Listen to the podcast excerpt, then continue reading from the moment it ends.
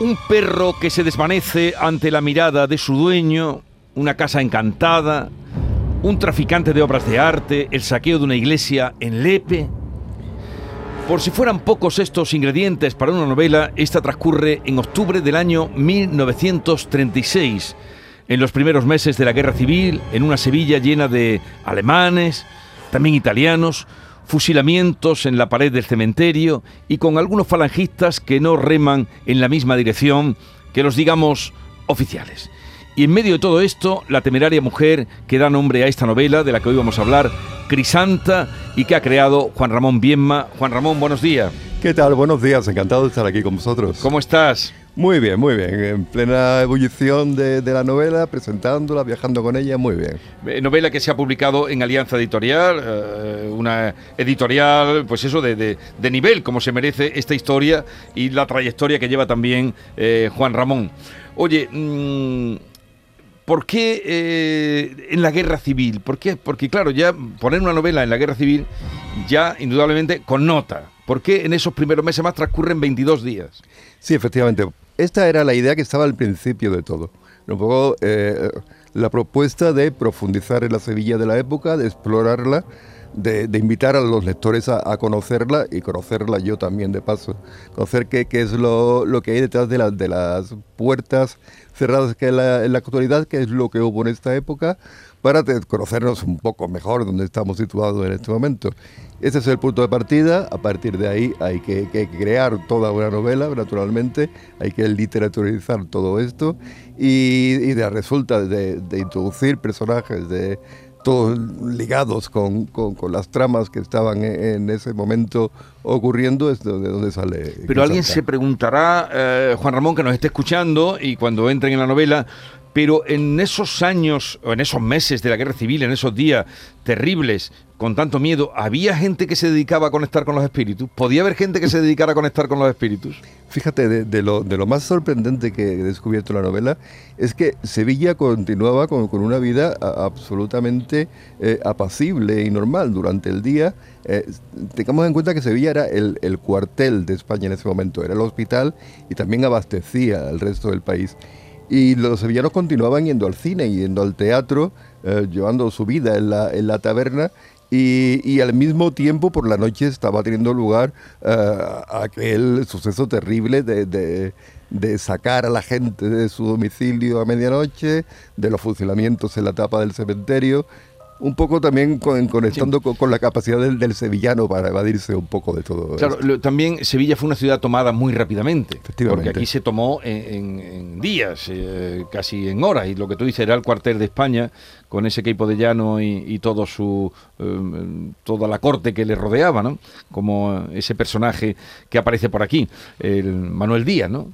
Sí, efectivamente, que es un personaje terrible. Es es bueno, quizás el, mayor villano que, haya aparecido por, mi obra y, de uno de, los peores que yo haya conocido, y que es el trasunto de la mano derecha de, de Queipo de Llano, de Manuel Díaz Criado, que era el delegado gubernamental para Andalucía y para y para Extremadura y que llevaba, bueno, pues una trayectoria de, firmar al día 60 o 70 sentencias de muerte que, que, apenas conocía y eh, eh, llegaba borracho al, a, la comisaría por la tarde, las firmaba y continuaba su, su juerga con, con, los amigotes que a veces finalizaba en los propios fusilamientos que él había organizado como final de fiesta. Sí, tú dices que el personaje más malo o, o, más desdeñable que tú has creado o que ha transitado por tu obra literaria, pero además ese personaje es corrupto, borracho, pendenciero, violador, una persona así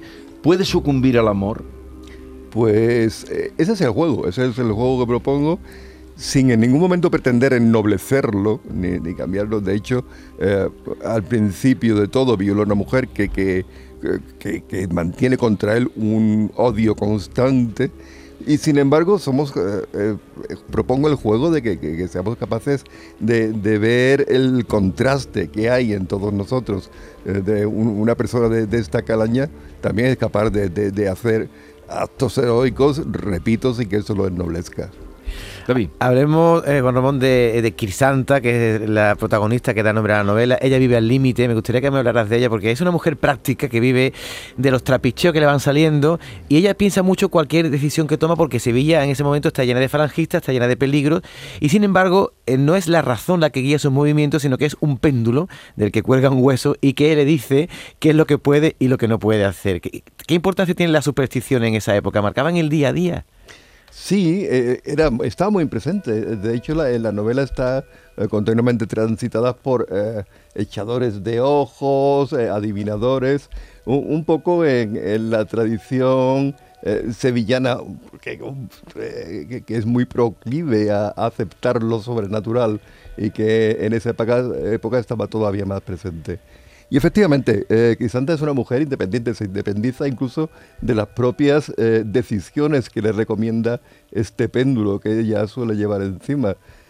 Va un poco en la, tradición de, las mujeres eh, fuertes y completamente al margen de cualquier norma que veíamos en el cine de la época, en, las películas de, de Marlene Dietrich o de Greta Garbo, que afrontaban la fatalidad con una valentía que muchas veces iba a costarles la vida, pero que aún así lo aceptaban porque era, era su, la única manera que tenían de intentar librarse de lo que les había tocado. Juan Ramón, la trama está, la, novela está cruzada por muchas tramas. Aquí estamos mm, diciendo algunas, la guerra civil, los fusilamientos, los, las escuadras negras, esta mujer excepcional y también una obra de arte, hay que decir. Cuéntanos si es real, si no, esa obra de arte que recorre toda la novela. Sí, eh, el tríptico de, Van Heyt, que era de alguna manera el MacGuffin de la novela, o sea, el motivo por el que, todos eh, se mueven, eh, es un, un motivo a su vez oscuro y con un cierto matiz de leyenda que a mí me parecía muy novelesco a la hora de tomarlo. Está mencionado por el, un sacerdote, el sacerdote Fernando del Molino, que habla del expolio de la, iglesia de Santo Domingo, el Lepe, y habla que lo que unos partisanos eh, bueno, arrasaron con la iglesia y expoliaron, entre otros objetos artísticos, este tríptico de Van. No hay constancia, de, yo lo he encontrado y mira que lo hemos eh, buscado con la colaboración de expertos en arte y demás, no hay constancia de que esto sea así y desde luego no se mantiene ninguna reproducción de este tríptico.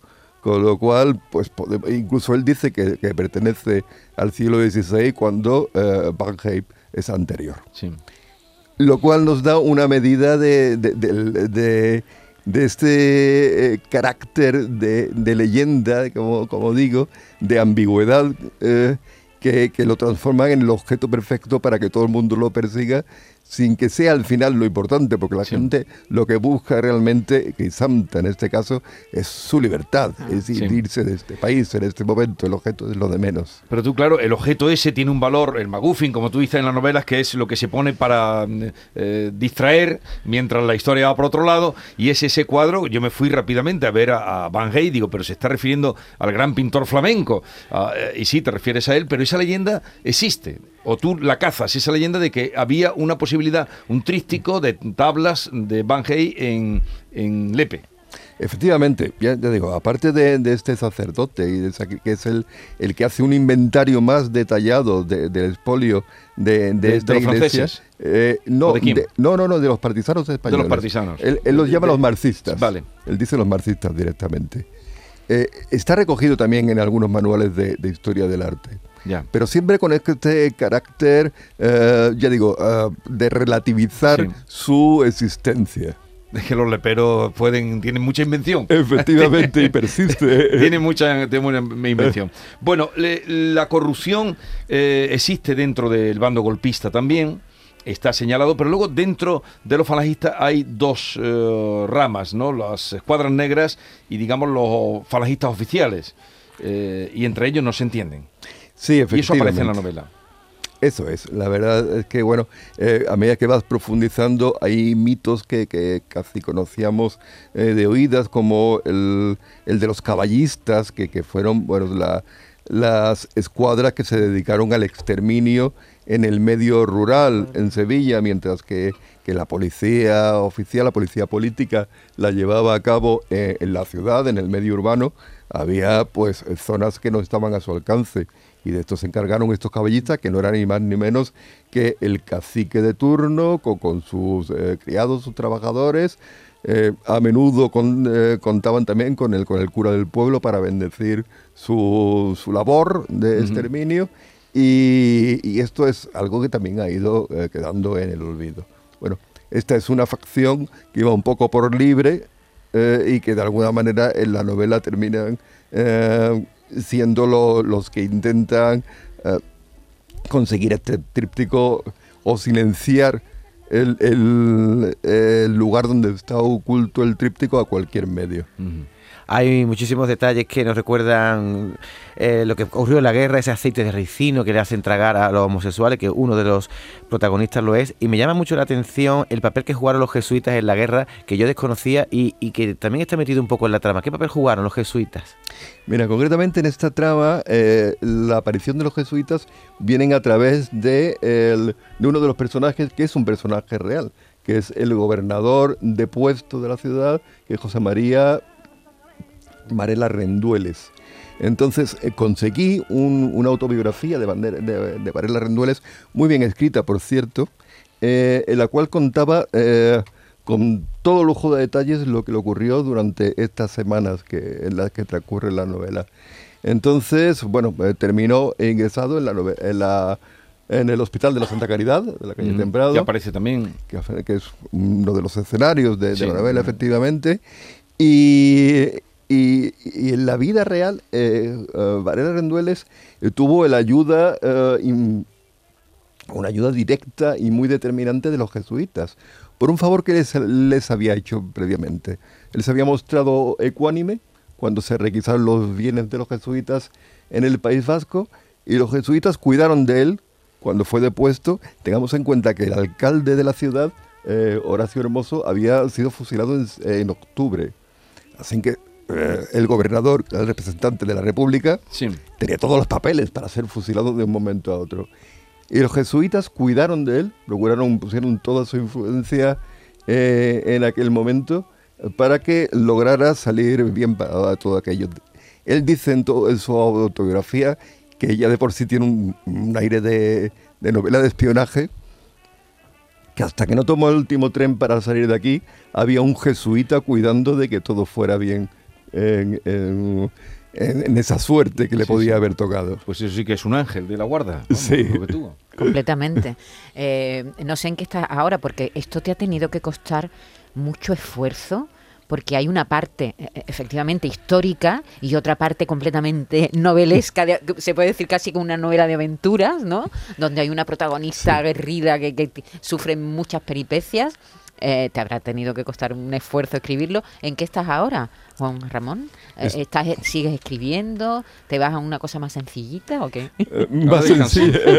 no, más sencilla, ¿no? Yo procuro siempre aumentar el reto, pero sí me he cambiado de, época y me, he venido a nuestros días. Eh, lo estoy haciendo en, mis últimas novelas, alternar novelas de época con otras más contemporáneas. ¿Es más complicado hacer esta trama en una, en un, hombre, ambientarla en un, en un periodo histórico tan concreto como, como el inicio de la Guerra Civil? ¿Te complica la vida o no? Te complica la vida, sin duda, llevas toda la razón, es toda una labor de, documentación. Tengamos en cuenta que además en la guerra civil no, no, no estamos hablando de una novela histórica que ocurra en el, en el medievo, sino que tenemos que conseguir que dato a dato esté contrastado, pero que también el lenguaje suene a guerra civil. Quiero decir que estas son novelas que estamos escribiendo ahora, que estamos escribiendo los nietos de los que eh, participaron en la guerra. Tenemos cierta memoria todavía y oportunidad, hemos tenido oportunidad y todavía tenemos en algunos casos de hablar con, gente muy relacionada con todo esto. Entonces hay que cuidar también el lenguaje y las expresiones eh, para que, que, todo tenga una, una coherencia común. Así que el, trabajo se redobla, desde luego, pero también es gratificante porque encuentras muchísimo tesoro en la época que después puedes utilizar la trama de tus novelas. Eh, ¿Es la primera vez que entras en la guerra civil en tu obra? Sí, mira, yo tengo tres, novelas eh, que podemos llamar históricas.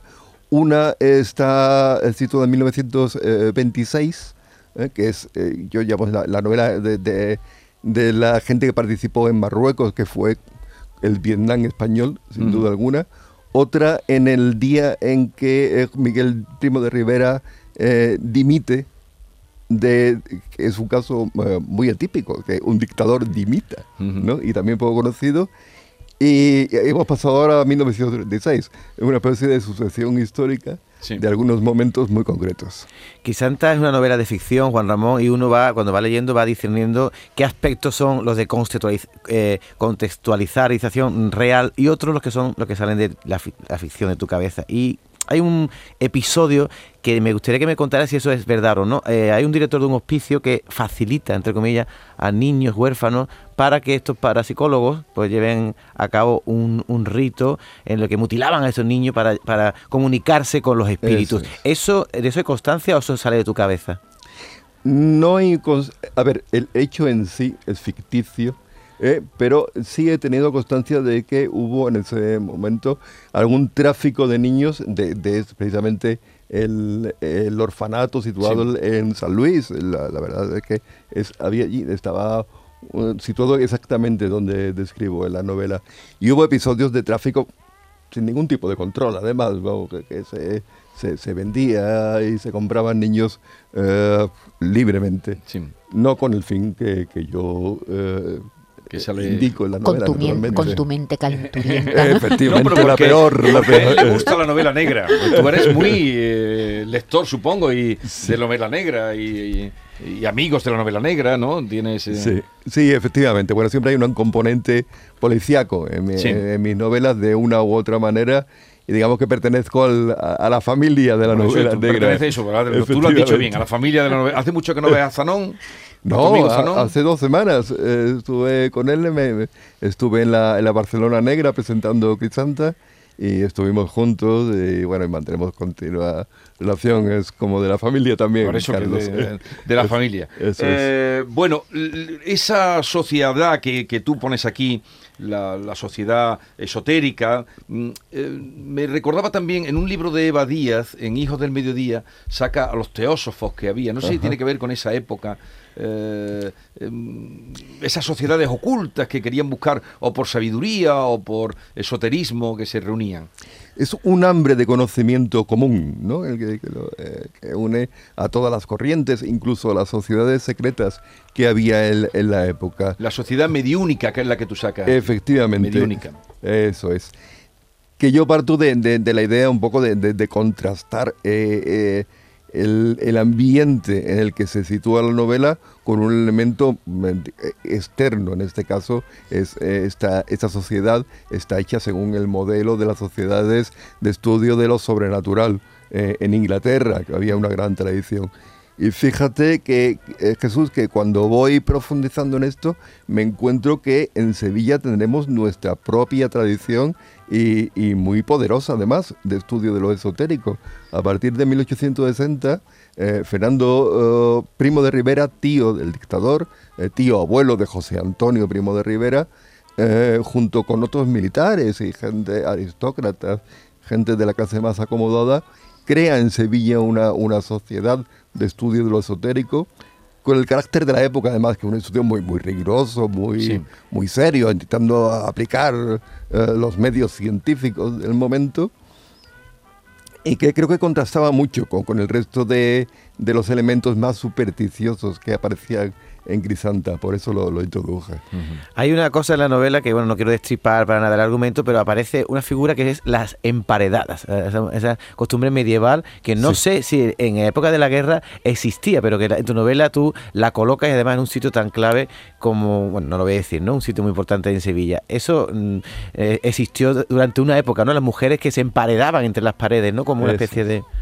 Sí, es una, una, figura real, una figura real, pero es una figura medieval que yo eh, incrusto eh, en esta novela. Como, como hay otros eh, elementos también, también medievales, como la poesía de Diego de San Pedro, que, que, que aparecen una y otra vez, o el amor por el teatro, o, o la, la, exploración del corral de comedia de que hubo en su momento en Mateos Gago, aquí en nuestra ciudad, y que ahora permanecen restos todavía. nunca había oído yo lo del corral de comedia de Mateo Gago hasta que tú no lo he visto en, tu novela. Sí, Sabía de otros teatros en Sevilla, pero no había pues oído nunca ningún resto. Tú tampoco, ¿no? No, no, no, no lo sabía. Está perfectamente documentado que incluso las obras que, que se estrenaron allí, lo que ocupaban y, está justo al final allí de, de Mateo Gago. Son, los descubrimientos a veces, es, lo, apasionante de la novela histórica, que a medida que vas, vas leyendo y vas eh, eh, buscando y escudriñando y descartando, eh, te vas encontrando elementos que de pronto encajan perfectamente en tu novela y, que, que, que, de alguna manera crees que, la engrandecen, claro.